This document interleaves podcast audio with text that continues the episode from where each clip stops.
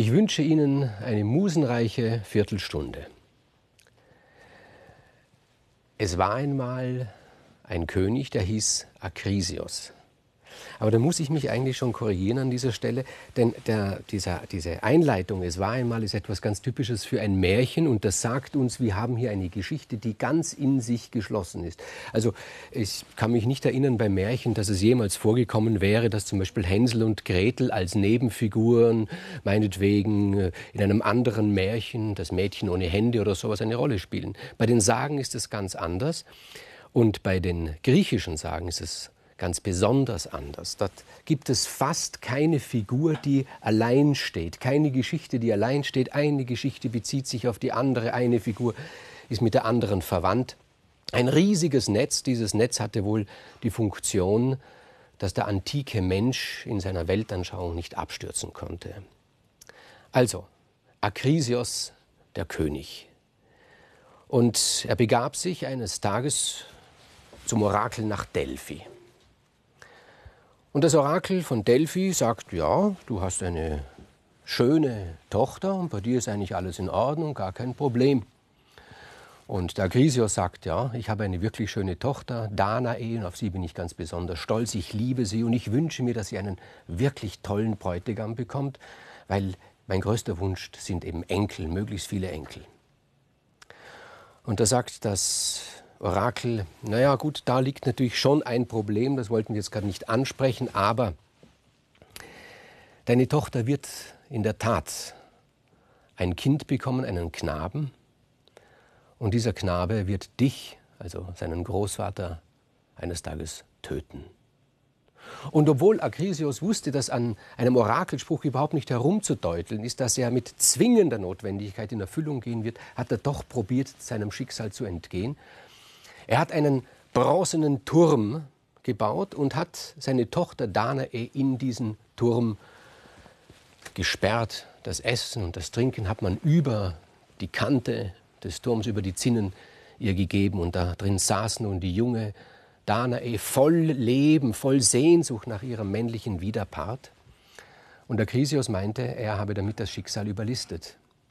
Aber er hat damit nicht, er hat nicht gerechnet mit dem größten aller Liebhaber, nämlich mit Zeus. Zeus blickte vom Himmel, vom Olymp herab und er sah da unten die Danae, wie sie in ihrem Turm saß und ihre Augen voll Sehnsucht glitzerten wie Sterne und da hatte sich ihre erbarmt, abgesehen davon, dass sie ihm auch gut gefallen hat.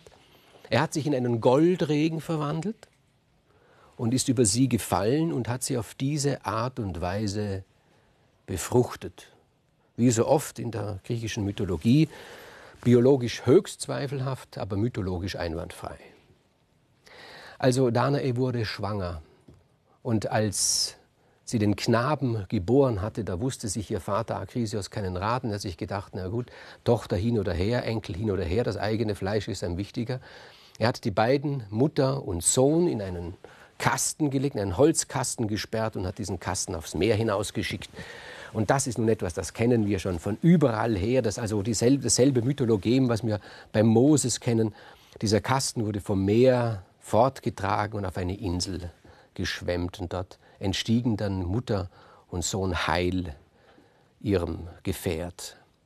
Und da war ein Hirte, der auch ein Fischer war, der auch ein Jäger war, ein besonnener, kluger, starker Mann, der hat die beiden gefunden, hat sie zu sich genommen. Und Danae hat ihm ihre ganze Geschichte erzählt. Und er hat Mitleid mit ihr gehabt und hat gesagt, er wird sie beschützen. Und er wusste auch, was er meint damit. Denn er hatte einen Bruder und dieser Bruder, der war der König dieser kleinen Insel. Der war sehr mächtig einerseits, aber andererseits war er auch irgendwie feige. Der kam dann eines Tages an, hat er gesehen, sein Bruder hat Besuch Danae saß im Winkel, die Haare über ihrem Gesicht und er mit seinem Stock hatte diese Haare beiseite geschoben. Ach, du bist aber ein besonders hübsches Kind. Sie hat den Stock weggeschoben und sein Bruder sagt ihm, lass sie in Ruhe, lass sie sein. Sie ist unter meiner Obhut. Ja, und der König eben, wie gesagt, wollte, sehr lüstern, andererseits auch irgendwie feig, wollte sich mit niemandem verscherzen, ist wieder gegangen, aber er hat ihr nachgestellt, dieser Danae, von diesem Tag an. Und die Danae, die hatte nur einen Beschützer, nämlich eben den Hirten, der sehr anständig zu ihr war. Ihr kleiner Sohn, dem sie jetzt erst einen Namen gab, weil bis dahin war er der Namenlose. Sie nannte ihn Perseus. Dieser kleine Sohn war noch zu klein, um sie zu beschützen. Und so gingen die Jahre dahin und dann starb der Hirte, der Jäger, der Fischer. Und nun war Danae ganz allein auf sich gestellt. Und natürlich als erstes kam der König an, hat gesagt, ah ja, jetzt ist dein Beschützer tot, ich kann das doch übernehmen, ich würde dich gerne überhaupt immer beschützen. Hat wieder die Haare beiseite geschoben mit seinem Stock. Aber da war der Perseus schon herangewachsen, ein junger Mann, und er hat gesagt, lass meine Mutter in Ruhe. Ja, ich lasse eh in Ruhe und so hin und her. Und der König hat sich eine List ausgedacht. Er hat die Steuer erfunden. Also ich kann Ihnen mitteilen, meine Damen und Herren, wir sind hier an der Quelle. Also dieser Mann, dieser König hat das erfunden, worunter wir heute alle, leiden, nämlich die Steuer. Er hat gesagt, alle meine Untertanen müssen mir pro Jahr drei Pferde geben. Und er wusste, Danae hatte keine Pferde und er wusste auch, dass Perseus kommen wird und ihm einen anderen Vorschlag machen wird. Und der Perseus kam und sagt, meine Mutter und ich, wir haben keine Pferde, was sollen wir tun? Und er sagt, ja, biet mir etwas anderes an, was soll ich dir stattdessen geben? fragte der Perseus. Und da sagte der König, ach, eine Kleinigkeit, bring mir das Haupt der Medusa. Aha, sagte Perseus. Es war ein naiver junger Mann, er wusste nicht, was das ist, die Medusa und das Haupt der Medusa. Sagt, ja, das mache ich. Gut, sagte er, er wollte ihn einfach loshaben, um dann weiter seine Mutter zu bezirzen. Und der Perseus macht sich auf den Weg, um das Haupt der Medusa zu suchen. Er wusste nicht, dass das so gut wie ein Todesurteil war. Aus zwei Gründen. Erstens einmal war allein der Weg, das Abenteuer, die Medusa zu suchen, schon so gefährlich, dass die Wahrscheinlichkeit sehr groß war, dass es nicht überleben wird. Zum anderen, er wusste nicht, wer diese Medusa ist. Diese Medusa ist ein unglaublich, unglaublich hässliches Wesen. Sie ist so hässlich, so entsetzlich hässlich, dass sie niemand ansehen kann. Wer ihr gerade in die Augen schaut, der wird sofort in Stein verwandelt vor Entsetzen. Das wusste er nicht. Und er ging zu dahin, aber er ist ein liebenswürdiger junger Mann. Und da gibt es eine Göttin, eben Pallas Athene, die hat einen Faible für solche jungen, etwas naiven, aber mutigen Männer. Und wo er so geht, da begegnet ihm die Göttin Pallas Athene und sie sagt ihm, was da bevorsteht. Und sie sagt ihm, du darfst dieser Medusa nicht ins Auge sehen. Und schau, ich habe dir was mitgebracht, sagt sie. Es ist ein Schild. Perseus hat zum ersten Mal ein Schild gesehen. Und dieser Schild war glatt poliert wie ein Spiegel. Und sie sagt zu ihm, pass mal auf, schau mal rein, was siehst du da? Perseus schaut raus und sagt, was, da sehe ich einen jungen Mann drin. Sagt sie, ja, das bist du. Was, das bin ich, das bin doch nicht ich, ich stehe doch draußen. Und er greift an den Schild, an den Spiegel.